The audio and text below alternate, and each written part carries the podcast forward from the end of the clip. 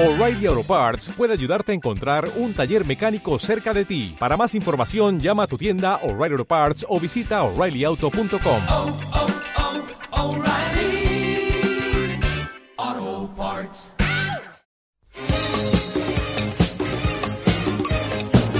Aquí comienza Generación XY.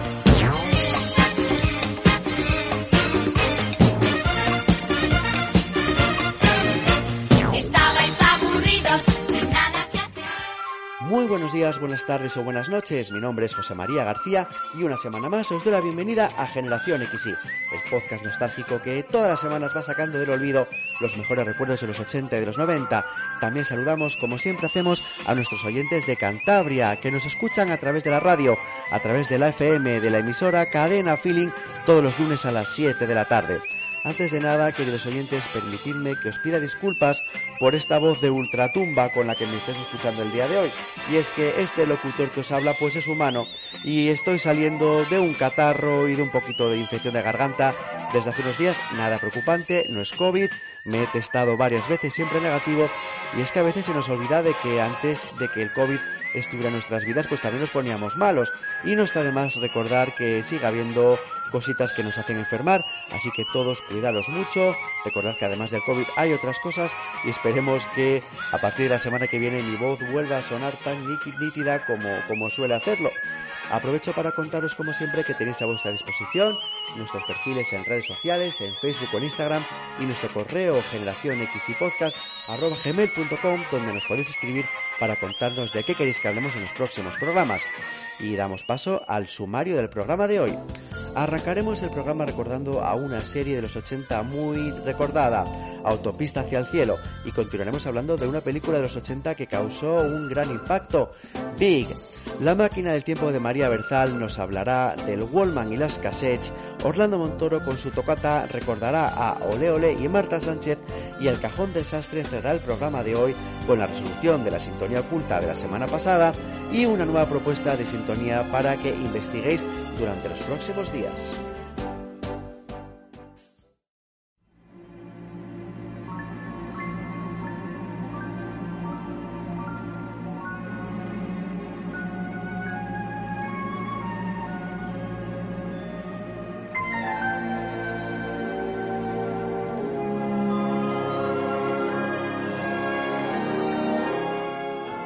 ¿Os imagináis ir caminando por la calle y tropezaros con un ángel caído del cielo? Quizás esto os suene a risa, queridos oyentes, pero en el maravilloso mundo de la televisión, los milagros, la magia y la fantasía son una realidad al alcance de todos. Hagamos memoria. Estados Unidos, 1984. Bajo el nombre de Autopista hacia el cielo, el canal norteamericano NBC estrenaba en su serie estrella que se colocaría en millones de hogares de todo el mundo para unir a familias frente al televisor con unas historias cargadas de humanidad, valor y mucho corazón. A la cabeza tanto de la dirección como del personaje principal estaba Michael Landon, quien con su sonrisa eterna y aspecto bonachón se convertiría en el candidato perfecto para interpretar a Jonathan Smith, ese ángel con apariencia humana que aterrizaba en la Tierra para ayudar al prójimo, acabar con las injusticias y sacar lo mejor del ser humano. El tono familiar y blanco de Autopista hacia el cielo, alejado de cualquier tipo de belidad violenta o de componente sexual, la hizo una serie ideal para ver en familia en la década de los 80, congregando a diferentes generaciones delante del televisor para ver la emisión semanal del ángel con una caja de clines siempre a punto para enjuagar las lágrimas que inevitablemente solían caer por la mejilla de muchos de los espectadores en muchos de los episodios de la serie. Para aquellos que no la recordéis, Autopista hacia el cielo cuenta la historia de un ángel que es enviado a la Tierra a modo de prueba por su jefe, por Dios, con el fin de resolver conflictos utilizando la humanidad y el poder del bien, y contando con algunos pequeños poderes sobrenaturales, aunque entre ellos no se encontraba por desgracia el poder de la curación. En su misión es ayudado por un ex policía gruñón y cascarrabias que le da una perspectiva humana de las cosas con puntos de vista algo contrapuestos, la verdad. Si hablamos del origen de esta serie, tenemos que inevitablemente acordarnos de Michael Landon, que era el chico de oro de la, BB de la NBC, donde había enlazado dos grandes éxitos de larga duración, como fueron la serie Bonanza y La Casa de la Pradera.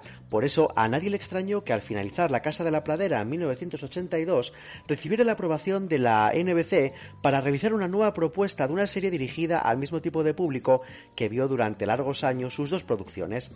Su gran poder en Hollywood le permitió permitía producir, escribir, dirigir e interpretar sus series ante el beneplácito de la NBC, que estaba encantada de contar con este valor seguro en su parrilla. Autopista hacia el cielo fue estrenada a finales de agosto de 1984 y consiguió captar a gran parte de sus seguidores, aunque la crítica nunca había sido seducida por sus series a las que consideraban muy edulcoradas, repetitivas e incluso predecibles. La estructura de los capítulos era siempre muy similar, con nuestros dos héroes circulando con el coche hasta que llegaban a algún lugar donde el ángel recibía el encargo de arreglar alguna cosa para lo cual se ponían manos a la obra. Las misiones podían ser de todo tipo, pero podrían clasificarse en tres grandes grupos, veréis. Por un lado teníamos las que tenían una elevada componente dramática, con familiares de personas gravemente enfermas o que habían sufrido alguna pérdida irreparable y que no lograban superar. Luego teníamos las de superación personal de gente perdedora que solo podía ir hacia arriba en la vida o que sufrían injusticias sociales o discriminación de cualquier tipo. Y por último, las aleccionadoras en las que nuestros héroes hacían cambiar a un personaje malvado tipo banquero, hombres de negocio avariciosos, timadores o charlatanes. Dice que lo siente, que ha descubierto a Dios. Quizá diga la verdad. Ah, vamos, Jonathan, ¿cómo va a querer Dios que un tío así ande suelto? Y todo aquello de ojo por ojo. Mira, si ese tío ha descubierto a Dios, que se reúna con él lo antes posible y que él juzgue si lo siente o no. ¿Y a dónde vamos? Falta poco. ¿Conoces el trabajo?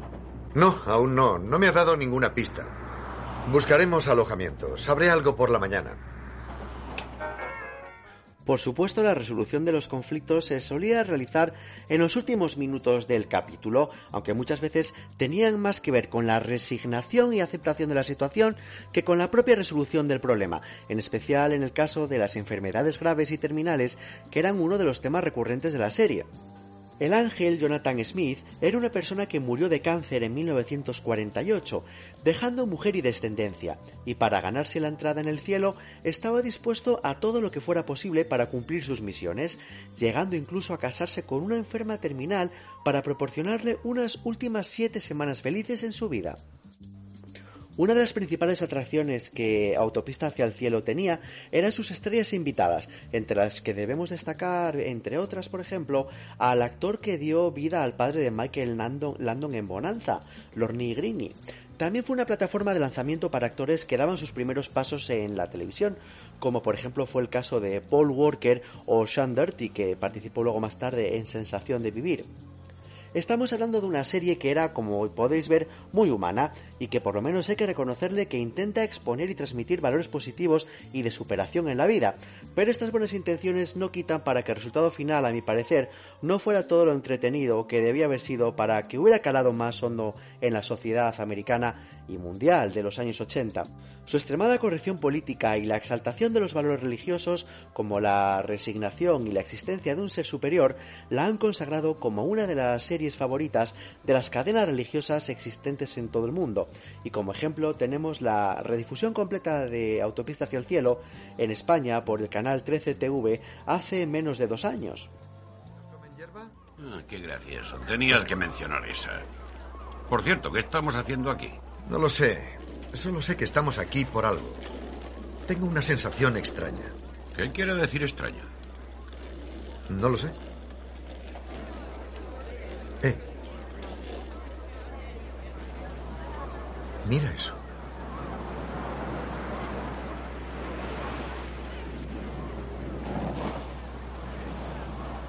¿Ese yo y sabe algo de ti? ¿Mm? Vamos a averiguarlo. Se necesita Ángel. Hablar con Joy. Centro comunitario.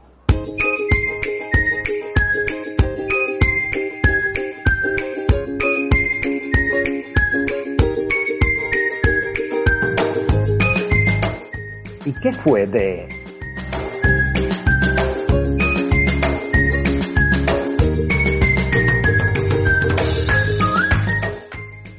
Y en el que fue de tenemos indudablemente que empezar hablando de Michael Landon, que empezó su fructífera carrera como actor en Bonanza, como el Benjamín de la saga Pequeño Joe. Landon nació con el nombre de Eugene Gorowitz y se lo cambió al iniciar su carrera como actor. Su primer papel importante fue en la película Yo fui un hombre lobo adolescente, y a los 22 años consiguió el papel que iba a cambiar su vida en Bonanza.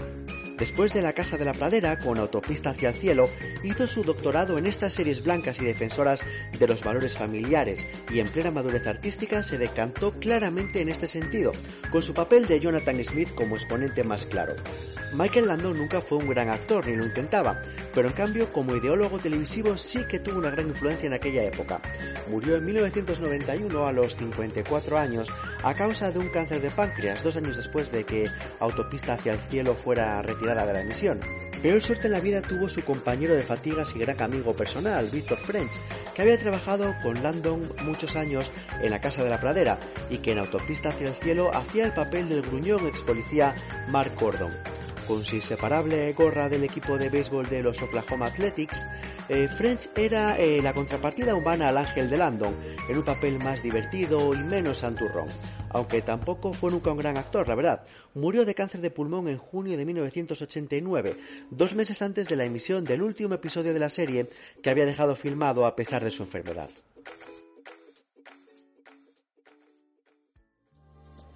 Las audiencias de la serie empezaron a declinar en la cuarta temporada, cuando el cansancio por la repetitividad de las tramas empezó a hacer mella en sus audiencias. Por ello, en su quinta temporada, la NBC decidió cancelar la serie con una temporada corta de 13 episodios, pero que incluso llegó a cortar para quemar los últimos episodios el mes de agosto, cuando Victor French ya había muerto.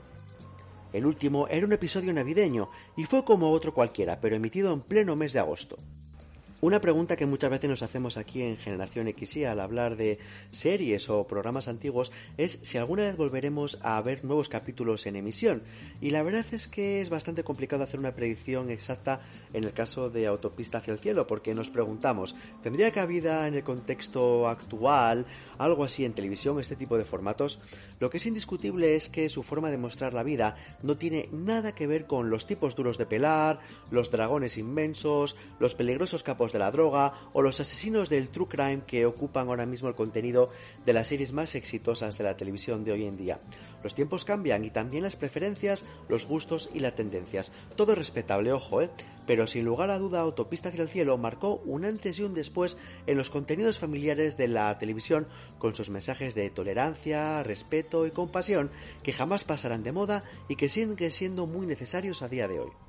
Autopistas al cielo es ese típico ejemplo de serie que ha quedado totalmente relegada al olvido y postergada para el recuerdo. A pesar de esto, es bastante fácil encontrar sus capítulos a día de hoy en YouTube, así que queridos oyentes, si os pica la curiosidad o queréis recordar aquellos viajes en coche de El Ángel y su amigo, no tenéis más que teclear Autopista hacia el cielo en el buscador de vídeos y os llevaréis una grata sorpresa.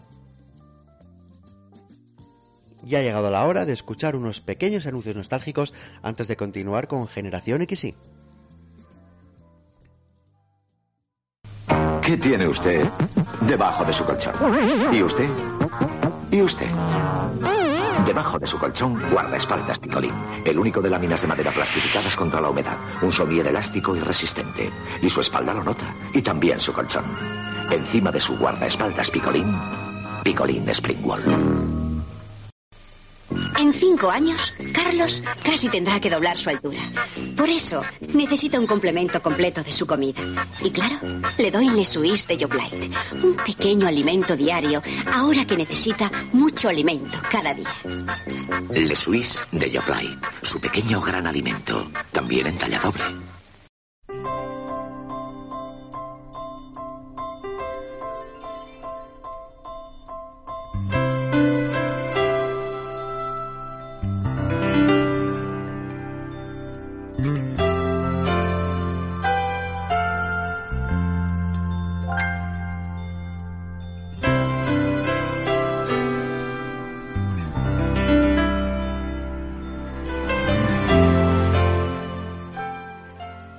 Ya hace nada más y nada menos que 33 años desde que deseábamos ir a una feria costera a encontrar una máquina de Zoltar o tener unas teclas de piano gigantes en el salón de casa para componer coreografías musicales con nuestros pies.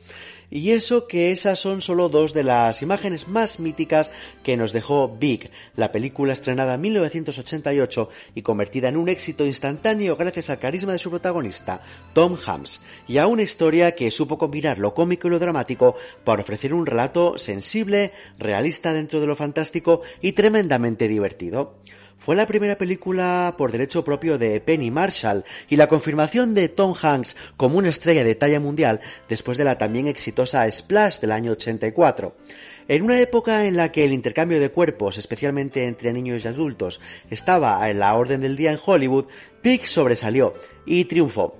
Analizamos las claves de su éxito aquí en Generación XY y cómo no ha envejecido nada desde aquellos maravillosos años 80. Veréis, verla de nuevo con la mirada moderna de 2021 se antoja igual de entrañable, pues en el desarrollo de sus personajes destaca algo que la convierte en imperecedera, la honestidad.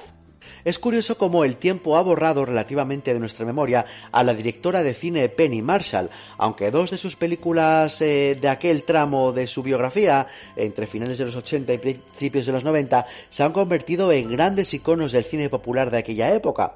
Estamos hablando de esa película de la que estamos hablando aquí, en Generación XY, Big, y también de Ellas dan el golpe, estrenada en 1992. Lo curioso es que Penny Marshall estuvo a punto de no ser la directora de la película. Steven Spielberg estaba muy interesado en el guion, escrito por su propia hermana, Anna Spielberg, y por Gary Ross, y quería que la protagonizase en atención Harrison Ford. Por suerte o por desgracia, ambos eh, acabaron renunciando al proyecto y llegó a manos de la directora neoyorquina. Si lo de Ford hubiese parecido una decisión extraña, ella tenía otra aún más sorprendente. La intención de Penny Marshall era que fuese Robert De Niro quien protagonizara la película, algo que finalmente no pudo ocurrir por cuestiones de agenda. Como en toda preproducción cinematográfica, los astros estaban intentando alinearse, y cuando parecían que apuntaban en una dirección, la sorpresa llegó con Tom Hanks. Y es que, ¿alguien es capaz de imaginar esa inocencia y carisma del personaje en otro actor? Quizás su éxito interpretando a un niño de 13 años encerrado en el cuerpo de un adulto de 30 tuvo que ver con una decisión de la directora, y es que durante los ensayos hizo que el actor que interpretaba al pequeño Josh realizase también las escenas de Tom Hanks para que éste pudiese inspirarse en sus gestos y en su forma de relacionarse con los demás. Sin duda una decisión muy acertada.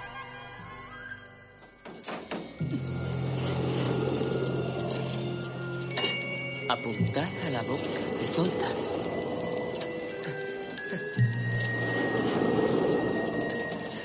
Chachi.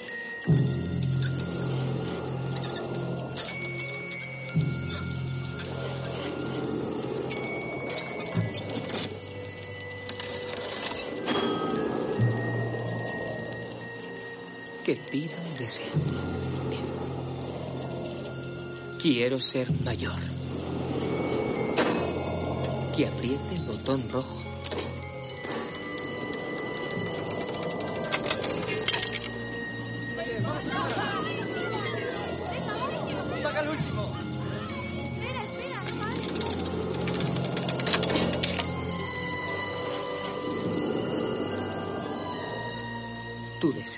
Sido concedido.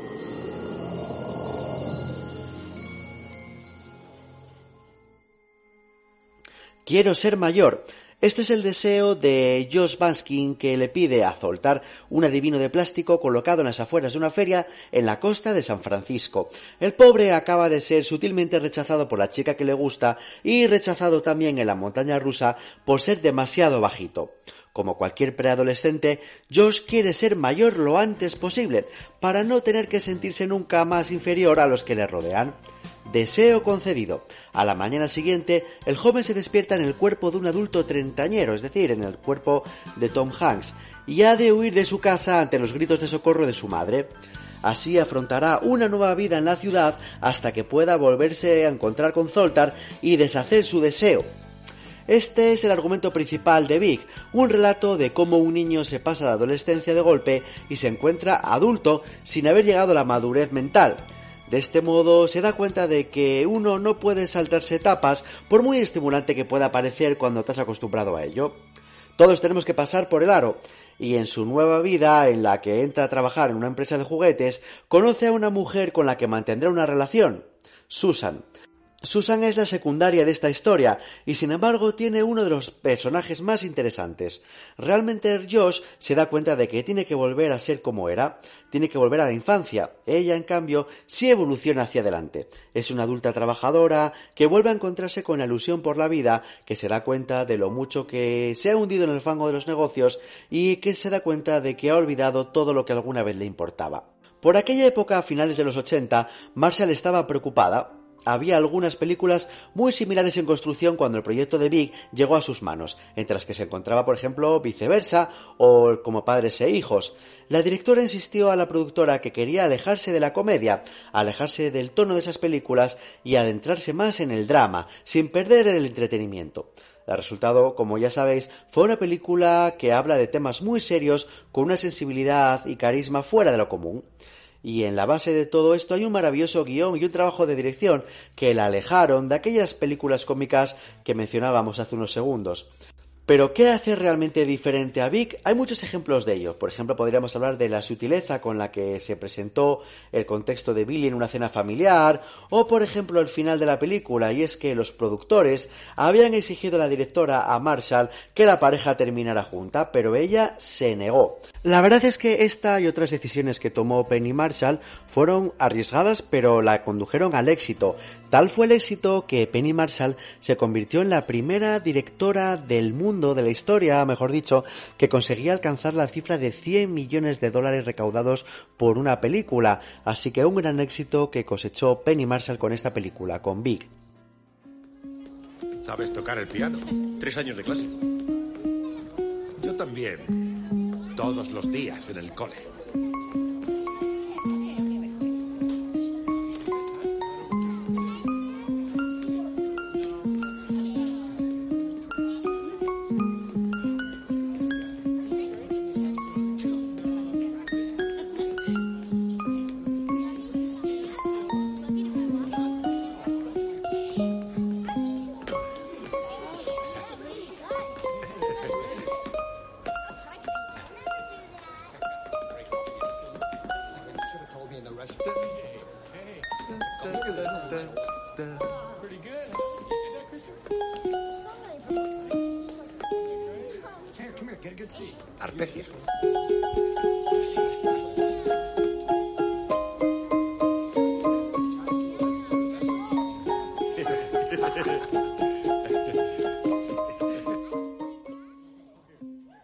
Sin duda una de las escenas más recordadas de Vic es la famosa escena del piano. Un piano que originalmente se situaba en una juguetería llamado Fao Schwartz, que estaba en la Quinta Avenida en Nueva York y que cerró sus puertas allá por julio de 2015. La verdad es que el piano original que estaba en esta juguetería tenía únicamente una octava, era mucho más pequeño, pero a Penny Marshall le encantaba la idea y pidió por favor a los responsables del atrezo que construyeran una réplica del piano de esta juguetería, pero más grande, mucho más largo, que tuviera 5 metros de largo para que los dos actores que intervenían en la escena pudieran tocar a la vez sin que tuvieran problemas de espacio. También con respecto a la mítica escena del piano, creo que todos estamos de acuerdo en que fue una escena bastante difícil de rodar. La coreografía era endemoniada y la música era en directo. Pues bien, los productores estaban tan preocupados de que Tom, Hanks y Robert Loggia no consiguieran llevar a cabo la escena que tenían un plan B, y era nada más y nada menos que utilizar dobles de estos dos actores para grabar la famosa secuencia. Pero tanto Tom Hanks como Robert Loggia se tomaron esto como un reto personal, y tras horas y horas de ensayo y un montón de tomas, consiguieron finalmente llevar a cabo la escena que hemos visto en el cine tantas veces y que, como hemos comentado, se ha convertido ya en historia viva del celuloide. A pesar del éxito que consiguió en taquilla y del apoyo de la crítica, no hemos visto una continuación, una segunda parte de, de, de Big, lo cual es algo raro porque ya sabéis que aquí en Generación XY siempre hablamos de segundas partes, de trilogías, de adaptaciones, de reboots. En este caso no ha sido así. Lo único que hemos visto que de alguna manera se pudiera parecer es un proyecto que hubo de resucitar el espíritu de Vic con una adaptación en formato de serie televisiva que se planteó allá por el año 2014-2015 y que lamentablemente no vio la luz. Oye, nunca se sabe, a lo mejor algún día algún productor, alguna cadena o plataforma se anima a, reavivar esta historia, la historia de Vic, y podamos ver una versión nueva, alternativa, de este gran clásico del cine de los 80 que tan grandes, grandes momentos nos hizo pasar en nuestra infancia. Y ahora vamos a tomar un poquito de miel con limón antes de continuar con la segunda parte de Generación XY.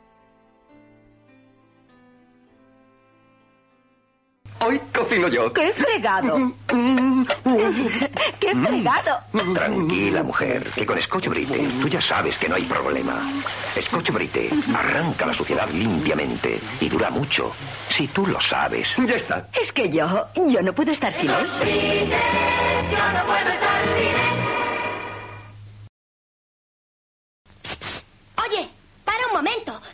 sortea cursos de inglés en Inglaterra. Very good. Y regala pegatinas con el nombre de tus asignaturas. ¡Qué chuli! Compra dos envases de Tetrabric de Zumos Fruco y verás cómo te ayudan a estudiar. ¿Cómo? Sus vitaminas te dan muchas fuerzas y así rindes más. Zumos Fruco, los que más pegan en el cole.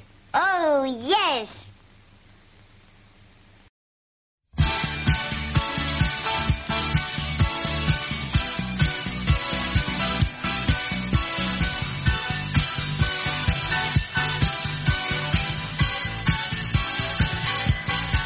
La máquina del tiempo con María Berzal. tu bolsillo te persigo bajo tu ropa y me quemo en tu cigarrillo. Y ha llegado la hora de los recuerdos nostálgicos y abrir la máquina del tiempo con María Berzal. Hola María. Hola José, ¿cómo estás? Muy bien por aquí con esta voz de ultratumba que está resonando en los oídos de nuestros oyentes esta semana. Con mi catarro ya veo que tú tienes esa voz dulce y aterciopelada. Dulce que- y armoniosa, ya sabes, como siempre. ¿Y qué tal la semana? Pues bien, hombre, un poco acelerada, la verdad, porque esto de la vuelta al cole pues está siendo muy intenso, pero vamos, muy bien. Y mira, yo como lo acompaño todo con buena música, pues se hace todo más llevadero. O sea, que tú eres de estas que escuchan música a todas horas del día. He de decir que menos de lo que me gustaría, pero bueno, cuando estoy tranquila, relajada, o cuando quiero llegar a ese estado de relajación, o también te digo, cuando voy en el coche cantando como las locas a voces, pues sí, en esos momentos disfruto mucho de escuchar música, la verdad. ¿Tú?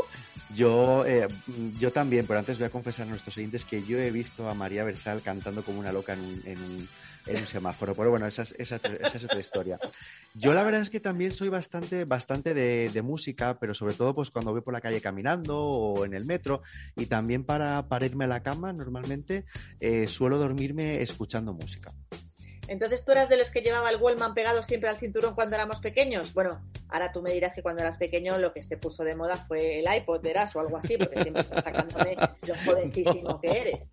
No, no, no, no, todavía no, todavía no. Yo era de los que llevaba el Wallman pegado y, y también en el bolsillo un buen cargamento de pilas, ¿eh? Porque ya sabíamos que las Sí, pilas sí, de... sí, sí, bueno, rebobinabas dos veces y harías las pilas. A mí la verdad es que me costó un poco que me compraran un Wallman en casa. Y creo recordar que el primero que tuve lo trajo mi padre que viajaba frecuentemente al extranjero por cuestiones de trabajo. Y mm, hasta entonces, mira, te diré que yo me recuerdo más pegada a mi loro. ¿Tú te acuerdas de lo que eran los loros? Esos son esos, esos radiocassettes grandes, loros. gigantes. El radiocassette de doble pletina mítico que nos pensábamos aquí que éramos lo más cool por llevar eso, que era una macarrada y una horterada que veíamos en la tele que llevaban en, el Bronx, cuando el Bronx era todavía peor que lo que hoy es el Bronx, pues esos lo llevaban por allí los raperos y los, bueno, no sé si eran raperos o qué es lo que eran, pero allí llevaban sus loros, que era un radiocassette gigante de doble pletina, a todo lo que daba siempre la música, y yo hasta que llegó el Wallman a mi casa me recuerdo más siempre pegada al loro, grabando canciones, haciéndome mis mezclas y tal. Sí. Pero bueno, luego ya evolucionamos y tuve ese primer Wallman y recuerdo perfectamente que era Sony, era azul y gris y tenía la espumilla de los cascos de color naranja. Naranja, es que... Sí, sí, sí. El Wallman, pues, pues bueno, pues fue un modelo de culto y marcó a toda una generación, a la mía. Eh, Pues- el primero que se lanzó mer- en- al mercado, José, ¿tú sabías que fue en el año 79? Pues eso, más o menos Pues sí, pues madre mía, yo lo que, según lo estabas contando, sabía que me ibas a, a preguntar cómo, cómo era mi primer Wallman y estaba, no me acordaba, pero sí que me acordaba del color naranja de, de las escobillas. Hombre, es que. ¿cómo olvidarlo? Y sabes de lo que me acuerdo también, María, del daño que me hacían los, los auriculares cuando me escu- cuando escuchaba el Wallman tumbado en el sofá o en la cama, que se te clavaba el, el hierro en, en la oreja. Hombre, a ver, es que era de todo menos dos cosas, cómodo y estético. Pero ahí Sí. que íbamos tan contentos nosotros con nuestros cascos con espumilla naranja, oye, como... Tan molón. sí, como si no llamáramos la atención ni nada por la calle. Pues claro que Ahora, no. la verdad es que ahora la gente más jovencilla y tal pensará que es una chorrada, pero en ese momento eh, la posibilidad de que la música te acompañara a todas partes, pues, eh, pues abrió un mundo nuevo ante nosotros, porque es que, José, nosotros hemos protagonizado un montón de cambios tecnológicos, los hemos experimentado siendo adolescentes, Sí. siendo un poco más mayores, ahora en la madurez con Internet, con todas las redes sociales, estamos viviendo todos estos cambios que, bueno, para los nativos digitales no tienen importancia, pero nosotros hemos pasado, pues, del Wallman al iPod sin solución de continuidad y, y- y primero de no tener nada, de no tener nada a tener ahora la música por streaming. Y sobre todo, a mí lo que, lo que más me, me- me- me impactaba de- del Wallman en sí era la posibilidad de que yo podía estar escuchando la música que me gustara sin molestar a los demás. Eso, eso porque tú cuando, es que- cuando- cuando hablabas del loro, Sí. que ibas por ahí con el, con el loro, anda ¡A que la no... música, niña! Pues mira, María, yo creo que además de ser la época de, del Wallman, estamos hablando un poco de, de la época de las cassettes. Y la verdad es que el Wallman fue un invento que no hizo más que revitalizar a, estas, a estas cositas cuadradas que seguramente tus hijas no, no saben lo que es y que solo han visto por la tele, ¿no? Yo creo que el Wallman lo que hizo fue comenzar a hundir al vinilo. Porque a pesar de que ahora el vinilo está, está otra vez en auge, eh, para los que tenemos 40 años o un poco más, el Wallman supuso que le diéramos muchísima, muchísima más importancia a las cintas de cassette, porque como ya hemos comentado, nos las podíamos llevar a todas las partes y esto fue la auténtica revolución. Las cintas de cassette, la verdad es que hoy en día son la prehistoria para todos los que tengan menos de 25 años, no nos engañemos. Pero anda que no hemos rebobinado nosotros a boli las cintas, José, cuando éramos pequeños y cuando el Wallman estaba a punto de quedarse sin pilas, que lo decías antes. Es que lo del Wallman, eso era una tragadera de pilas que, vamos, rebobinabas la cinta dos veces y adiós, te había fundido las pilas. ¿Y cómo te dabas cuenta, María, acuérdate, de que las pilas se estaban agotando? Yo en mi caso era cuando Marta, cuando Marta Sánchez empezaba a cantar así. Desesperada.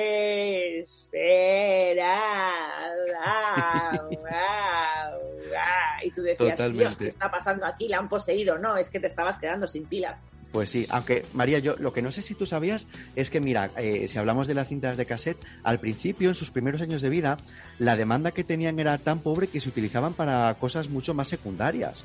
Claro, porque acuérdate que los, los álbumes de música se lanzaban en cassette cuando ya se habían puesto a la venta los LP. O sea, en los anuncios de la tele, ¿te acuerdas que salía el vinilo? Y Sí. luego ahí como en pequeñito de también, en cassette. en cassette. O, o de repente eh, primero se anunciaba el vinilo y luego pasaba un mes o así y te lo volvían a lanzar como y ahora en cinta de cassette. Claro, es que es que es muy fuerte, era como la hermanita pobre. Sin embargo, eso, pues con la llegada del Wallman y sobre todo con la posibilidad de que las cintas con el tiempo pudieran empezar a grabar y a regrabar y hacernos esto, pues, pues la cosa cambió. Pues sí, y al final luego además la tecnología siguió avanzando y yo creo que fue a mediados o a finales de los 90 que la vida de las cintas de cassette llegó a su fin y vinieron los minidisc, los compact disc, luego los MP3, los USBs, ahora ya el streaming, olvídate, olvídate. Y es que ¿quién tiene un Wallman ahora, María? ¿Quién quiere un Wallman? Bueno, pues no lo sé, porque te digo que yo creo que los chavales ahora están poniendo de moda cosas que, que, que habíamos dejado ya en desuso. Por ejemplo, lo de los cascos que te decía antes. De repente nosotros vivimos la revolución esta de nuestros cascos maravillosos molones con espumilla naranja Sí. hasta ir a tener unos cascos que se perdían dentro de la oreja. Y ahora los más modernos quieren otra vez los cascos más grandes. Y entonces ves a los chavales por la calle, cuanto más jóvenes el casco más grande. Y ahora tú eres, te crees que eres una moderna porque llevas el casco pequeño metido dentro de la oreja y no, ahora lo que mola es llevar otra vez el casco grande. Yo la verdad es que no descarto que en breve me vuelva a colgar del cinturón de mi pantalón vaquero un Wallman, fíjate lo que te digo. Y nada, ya acuérdate de llevar en el bolso, además de las mascarillas, el gel y toda la historia, pilas de recambio para el Wallman. verdad. Oye, mira, María, te propongo ahora que me cuentes qué cosas hacíamos eh, con las cassettes que nunca más se han vuelto a ver. Venga. Pues mira, por ejemplo, yo recuerdo grabar horas y horas de radio buscando que pusieran justo esa canción que te gustaba tanto, intentar grabarla y que no se colara la música del pincha de la radio Ay, para sí. luego ponerla en tu CD que está, en tu, uy, en tu CD, en tu cinta de cassette que estabas haciendo con los éxitos más molones o eh, las canciones del verano o canciones para llorar, que yo tenía cintas de esas para llorar, para cuando te deprimías un poco y esto porque el chico que te gustaba no te hacía caso. Pues yo tenía canciones para llorar.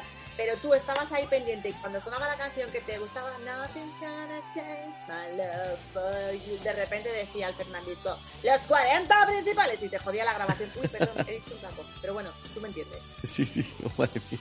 O sea, madre mía, cuántas veces hemos querido matar a, a Fernandisco. Y luego, oye, mira, yo una cosa que, que hacía, yo también hacía mis cintas de super éxitos, no te creas, ¿eh? Pero mira, lo que hacía era que yo eh, le dibujaba una carátula o Hombre, incluso, claro. Claro, incluso se la pintaba, vamos, yo era todo un artista de las carátulas. Sí. La verdad es que luego molaba mucho cuando tú te hacías la cinta y se la dejabas a alguno de tus amigos y todos te pedían copias y de repente Hombre. era como, esto era el, el mega top manta y el mega piratismo a tope porque tú te hacías la cinta de éxitos molona y luego todos tus compañeros del colegio se la querían grabar y lo sabías que eran muy aventajados que te cobraban por la cinta, ¿eh? O sea, que no te creas tú.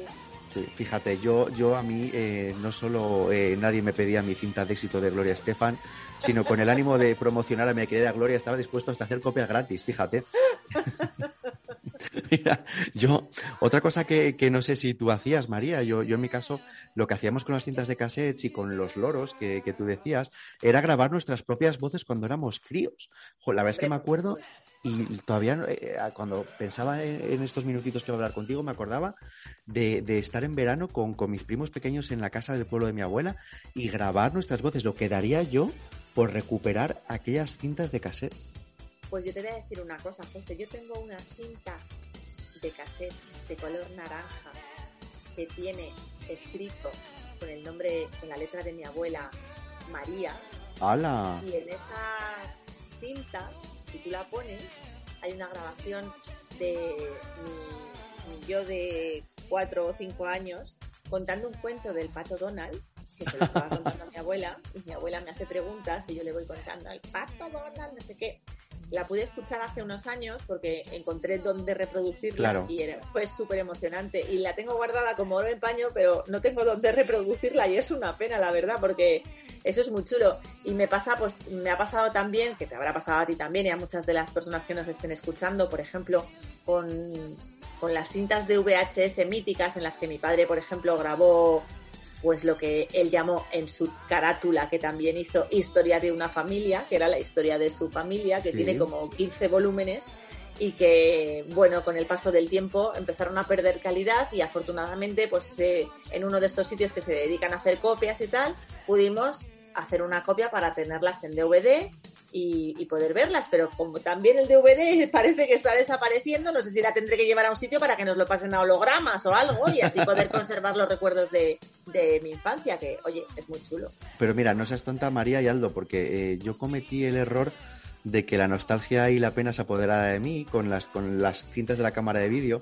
y cuando llegó la hora de pasarlas a, a- a DVD me dio tanta pena el ver a gente muerta de mi familia y gente que quería en aquellas películas que no quise hacerlo porque no era capaz de verlas y ahora años después eh, ya hubiera me hubiera encantado poder hacerlo bueno, no hay que tengo. intentar siempre sobreponerse a esos momentos y pensar que dentro de unos años todo te lo vas a ver de distinta forma y lo vas a disfrutar muchísimo más, porque bueno, a todos nos ha pasado que hemos perdido familiares que de repente mm, pues vemos en fotos o en imágenes y tal y te embarga la pena, pero cuando pasan unos años también te lo, lo que te da es una emoción y un, Sí. un sentimiento de alegría y tal que, jolín, que mola mucho verlo.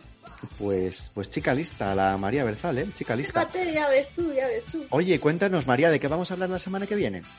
Pues mira, la semana que viene vamos a hablar de algo muy típico y casi podría decir que exclusivo de los 80 y de los 90. No me digas más. Las más. Ah, pensé que me vas a decir las sombreras. Uy, no, las sombreras no, pero cuando quieras hablamos de las sombreras, porque perdona, las sombreras se están volviendo de- de- a poner de moda, ¿eh? Que si este verano te has pasado por una de las tiendas de Amancio Ortega, todas las camisetas y especialmente las que no tenían manga llevaban hombreras, que es una cosa que yo no entiendo. No llevo manga, pero llevo hombrera. Oh, Bueno, la eso, las sombreras para otro día. La- de momento, María, ¿de qué vamos a hablar la semana que viene? Vamos a hablar de las mascotas. Todo evento que se preciara en aquella década tenía una Es mascota. verdad. Incluso los programas de televisión más importantes tenían mascotas. Así que de todas ellas, Currito, hablaremos la semana que viene. Pues estaremos aquí en la máquina del tiempo deseando hacerlo. Gracias, María. Adiós.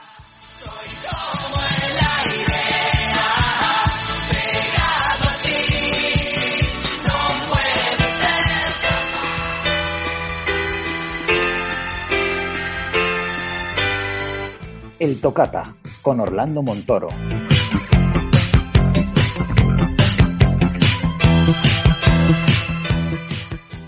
Y ya enfocando los últimos minutos de este programa de Generación XY, llega la hora de la música y el tocata. Así que, ¿qué hacemos? Pues saludar a Orlando Montoro. Hola, Orlando. Hola, José. ¿Qué tal la semana? ¿Todo bien? Todo fenomenal. Bueno, tú tenías una pinta, tienes una pinta, Orlando, de haber estado durante los 80, durante los 90, grabando cintas de cassette con canciones de la radio, ¿me equivoco o no? Madre mía, los 40 principales estaban siempre fusilados. y además luego tenías que grabar y regrabar, porque como siempre te pisan, como es lógico, los locutores las canciones, pues tenías Claro. que grabar y regrabar hasta que conseguías una grabación que no te la cortaran demasiado. Claro, ¿y tú eras de los que dibujaban eh, por portadas o intentabas copiar la portada de las cintas o, o de los que solo ponían el título de- y las canciones que había en cada cinta? Bueno, había... depende, pero bueno, en general me gustaba más tener una vertiente un poco artística. En las, en las carátulas me gustaba, pero no, no reproducía la carátula de- del disco que copiara, sino, no sé, mis dibujos y mis, en fin, mis, mis florituras. Otras veces no, otras veces me conseguía la, una de una revista y tal, a lo mejor la portada, y si era de un, de un tamaño apropiado, pues la recortaba y lo metía en la cinta, en fin, todo depende. Muy bien, creatividad al poder. Oye, Orlando, ¿y de qué va a hablar el tocata de esta semana? Pues hoy quiero dedicar el tocata a un grupo que yo creo que os va a gustar bastante, muy ochentero también, que es Ole Ole. Ah, muy interesante.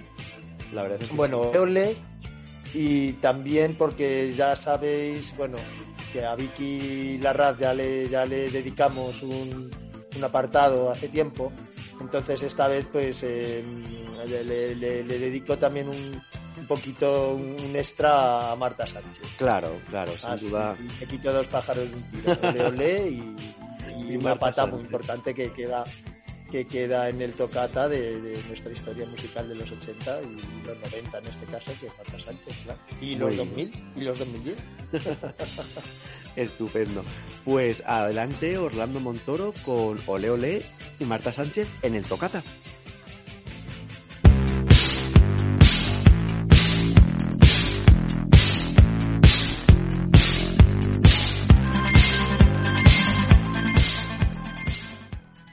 Por Ole Ole han pasado cantantes como Vicky Larraz, Marta Sánchez y Sonia Santana, todas ellas en activo actualmente como solistas. Como a nuestra queridísima Vicky ya le hemos dedicado un capítulo de nuestro tocata, hoy le daremos un poquito más de contenido a nuestra también queridísima y españolísima Marta. La historia de Ole Ole se inicia en 1982, en un contexto musical tecnopop similar al del Mecano por aquella época. De hecho, el encargado de elegir a los miembros fue el productor argentino Jorge Álvarez, mismo productor de los primeros discos de Mecano, donde no acaba el, hermanamiento con el grupo, pues su primer lanzamiento, No Controles, es un tema de Nacho Cano que había regalado al grupo. No controles mi forma de pensar porque es total. Se convirtió en un éxito inmediato y lanzó al grupo a la popularidad en España e Italia. Como todo el tecno de la época, su primer álbum, Ole Ole, goza de los arreglos de Luis Cobos. Su siguiente éxito fue Conspiración, la versión que el grupo hizo de un tema de la ópera Carmen de Bizet. De este tema también se grabó una versión en inglés, Conspiracy, que se publicó en Europa, lo que les permitió realizar una gira promocional por diversos países del continente. Conspiración fue su primer número uno en la lista de los 40 principales.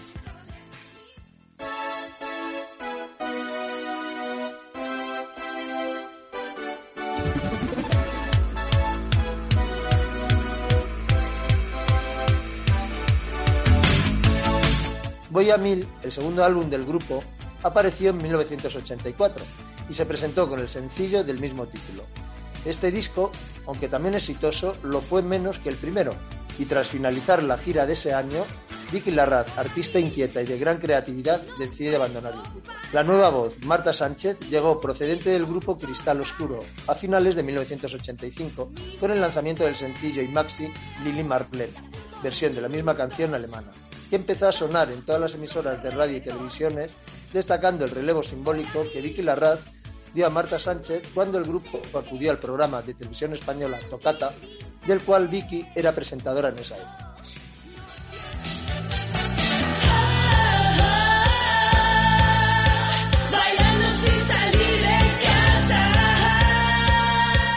El éxito les volvió a sonreír y esto propició el lanzamiento de su tercer álbum en 1986, bajo el título Bailando sin salir de casa.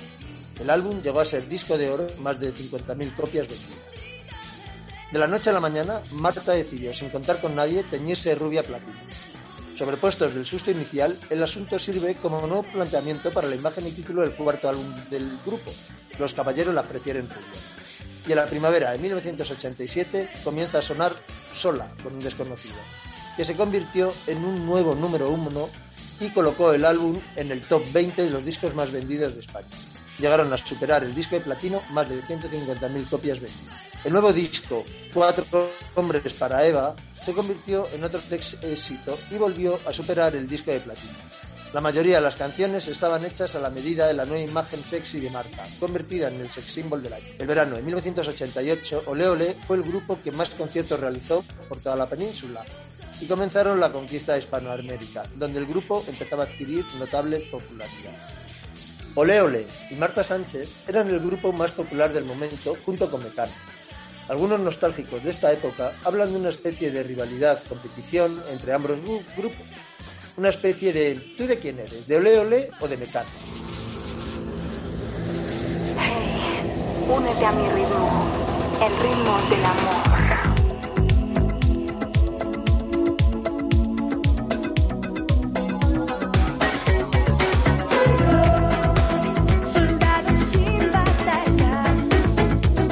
Sexto álbum llevó el título 1990.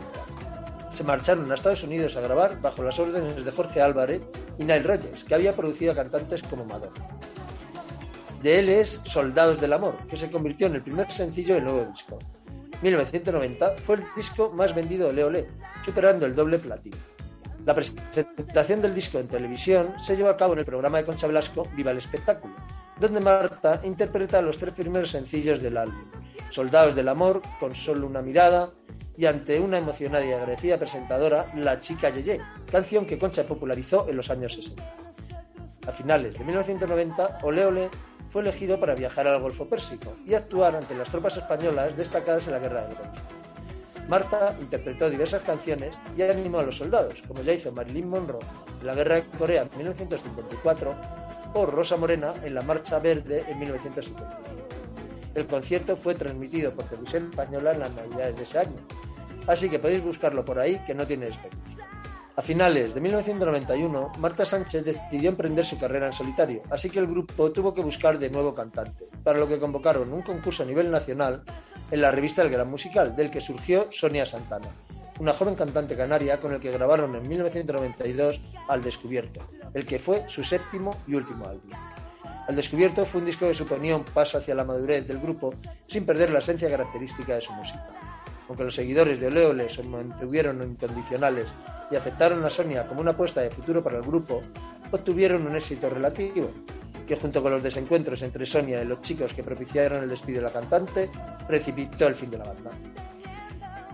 En noviembre de 2016, Ole Ole se reunió de nuevo y publicó Duetos en Control, un disco de grandes éxitos revisados interpretados por Vicky Larraz junto a otros artistas como Paloma San Basilio, Modestia Aparte, Palete, Daniel Villés o. Participan también en sus obras dos, cantantes, dos cantantes, Marta Sánchez y Sonia Santana. Marta Sánchez interpretó a dúo con Vicky Larraz la canción Búscala. En 2018, Vicky Larraz inició una etapa distinta bajo el nombre de Ole Ole 2.0. Como curiosidad de esta etapa, comentamos la publicación de Hoy Quiero Confesar, una versión pop de la canción que había popularizado la tonadillera Isabel Pantoja en los años 80 y que compuso José Luis Perales. Hay una pregunta en el aire, si hay alguna duda sobre mí. Confesarme, hoy que me sobra tiempo,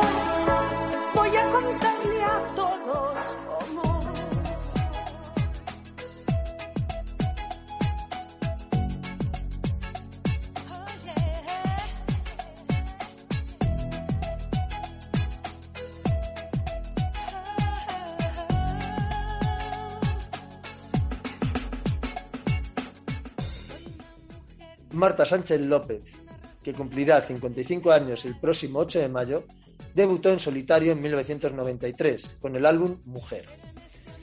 Desde pequeña estuvo rodeada de artistas y su padrino fue el tenor Alfredo Kraus. Entre sus primeros pinitos está el haberse presentado con poco más de 13 añitos al programa Sabadabadá de Torrebruno con la guitarra en mano regalada por sus padres interpretando un tema compuesto por ella misma, Voy buscando. Para su primer disco, Marta Sánchez se mudó a Nueva York, junto a su novio Sterling Campbell, baterista del grupo Duran Duran en 1991. Y juntos comenzaron a componer temas para el álbum debut del artista. El primer sencillo, Desesperada, fue un éxito rotundo. El álbum también fue editado íntegramente en inglés y vendió más de millón y medio de copias en todo el mundo.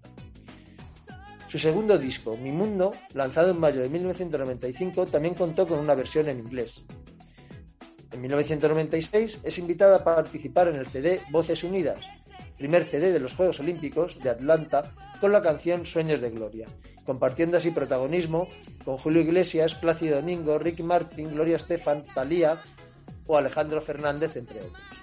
En 1997 lanza Azabache, que representaría su lado más oscuro, ofreciendo una imagen muy cambiada con ritmos guitarreros, con el guitarrista Slash de Guns N' Roses y un sonido más soul.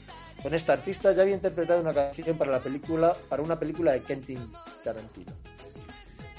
Ese mismo año, el cantante italiano Andrea Bocelli la llamó para grabar el dúo Vivo por ella. Nuevamente en Latinoamérica, Marta es invitada a participar por segunda vez en el Festival de Viña del Mar, siendo esta vez galardonada con la Gaviota de Plata. También se embarca en una extensa gira por muchos teatros de toda España llamada La Magia de Broadway, interpretando temas de otros musicales como Evita, Jesucristo Superstar, Los Miserables o West Side Story, por el que recibe excelentes críticas por parte de la prensa y el público, considerándola como una de las mejores voces femeninas del panorama español. En 2002 lanza su quinto álbum de estudio, Soy Yo, con el que recibe el premio Amigo a la mejor solista femenina y el premio Ondas a mejor videoclip por Soy Yo. En 2007 Marta lanzó su sexto álbum de estudio, Miss Sánchez, para el que contó con la participación de Alaska y un dúo con el difunto Tino Casal. En 2008 colaboró con el cantante venezolano Carlos Baute en la canción Colgando en tus manos, que fue premio Onda en 2009 a la mejor canción del año. En 2010, Marta celebró sus 25 años de carrera artística con el lanzamiento del álbum De Par en Par, un disco de duetos en el que participan Sergio Dalma, Hombres G, Malú, Bebe y Nena da Cuenta. En 2013 inicia la gira Ídolos en concierto junto a Mónica Naranjo. En 2015 lanza 21 días. El primer sencillo, La que nunca se rinde, entró directamente al número uno en la lista de. En abril de 2016, Marta grabó El Ganador, tema oficial de la Vuelta Ciclista a España. Y en 2018, en un concierto celebrado en el Teatro de la Zarzuela de Madrid, interpretó el himno de España, con una letra inédita hasta ese momento y escrita por ella misma, donde hablaba de la nostalgia y la soledad que sentía al haber vivido sola en Miami durante tres años. El vídeo de la grabación se convierte en viral y genera reacciones políticas y mediáticas diversas.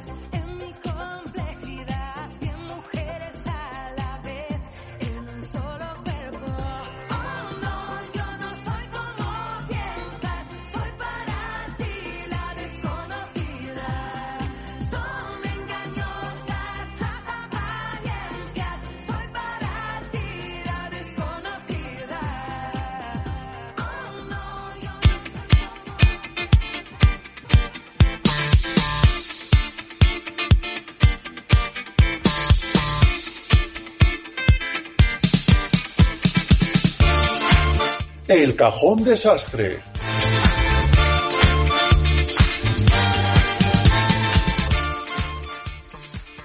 Y como estamos haciendo en esta segunda temporada de Generación XY, los últimos minutos de cada programa los dedicamos a abrir el cajón desastre, una sección un poquito totum revolutum en la que os contamos noticias, curiosidades y también, como no, desarrollamos el concurso de las sintonías.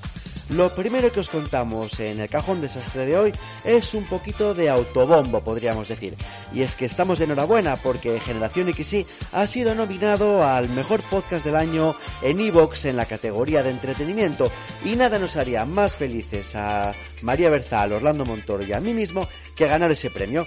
Así que, queridos oyentes, si queréis empujarnos hacia la victoria, no tenéis más que votar por nosotros a través del enlace que tenemos colgado en nuestro perfil de Instagram o simplemente buscando en Google Premios Evox 2021, pues podréis encontrar instrucciones para votar. Es muy fácil y no tardaréis más de 5 minutos. Muchísimas gracias.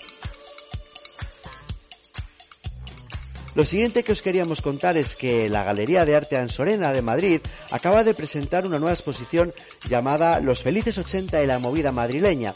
Es una exposición que estará abierta hasta el día 12 de octubre de este año y en la cual muestra una amplia selección retrospectiva, pues eso de los años 80 y de la movida, reuniendo obras de 40 artistas emblemáticos de aquel periodo. La verdad es que hemos estado visitándola hace unos días, el equipo de Generación XY en Madrid, y es altamente recomendable y podréis encontrar obras eh, pictóricas y fotografías de artistas pues tan prestigiosos de aquella época como Oukalele, Jesús Peraita, José Pérez Mínguez o Alberto García Alix, entre otros. Así que no lo penséis y pasad unos minutitos, aunque sea por la Galería de Arte en Sorena, en la calle Alcalá, en Madrid, y seguro que no os arrepentiréis.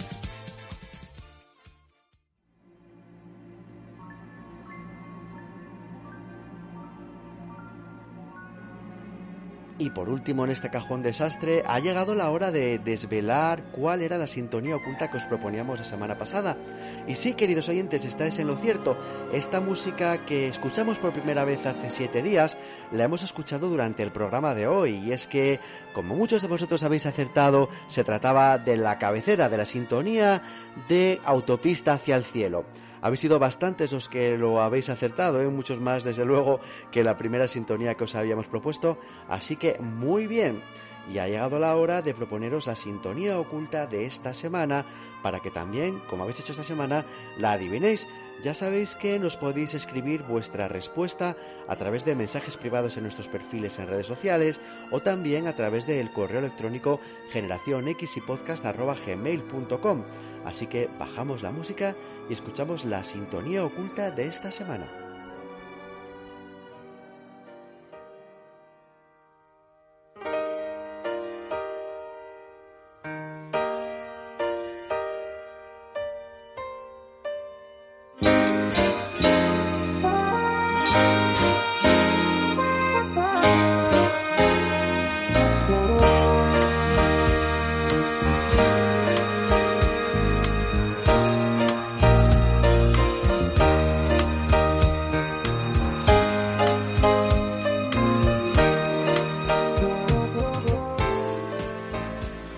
Visto que no os lo hemos puesto tampoco muy difícil esta semana, ¿eh?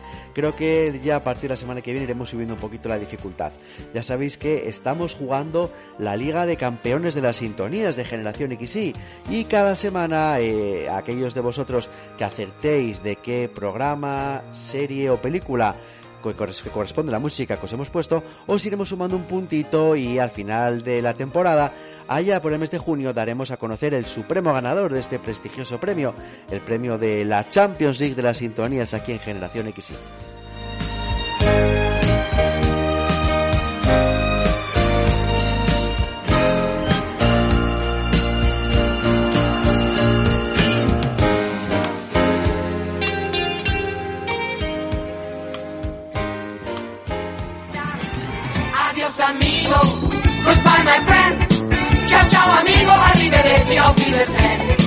Adiós. Y ya sabéis que cuando la gran Rafaela Carrá hace su aparición llega la hora de despedirse. Terminamos el programa de hoy dándoos las gracias y recordándoos que si el podcast os ha sabido a poco, tenéis a vuestra disposición una lista de música en Spotify llamada Generación XY Música del Podcast, donde semana tras semana vamos actualizando con nuevas canciones, siempre eh, son canciones que hemos utilizado en el programa correspondiente. Eh, nada más, nos despedimos, os damos las gracias de todo corazón, os pedimos que carguéis las pilas, que seáis felices y que nos escuchéis aquí la semana que viene en Generación XY. Nadie ha muerto jamás por bailar. Adiós amigo, goodbye my friend. Chao chao amigo, arrivederci, Wiedersehen. Adiós amigo, goodbye my friend.